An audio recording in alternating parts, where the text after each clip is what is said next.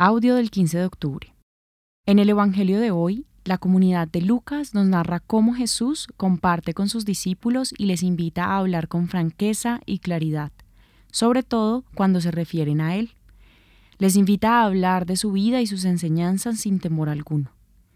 En algún momento nos hemos preguntado desde nuestra experiencia de fe si nos sentimos cómodos y tranquilos para hablar de Jesús ¿Son coherentes nuestras acciones con la manera en que hacemos referencia a la persona de Jesús?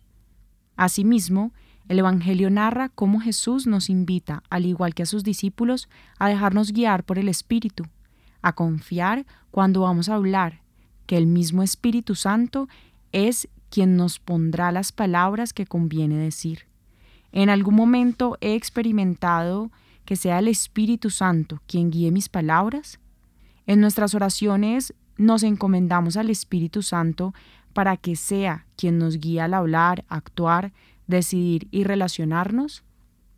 En la reflexión de hoy los acompañó Laura Rodríguez Cardona del Centro Pastoral San Francisco Javier de la Pontificia Universidad Javeriana.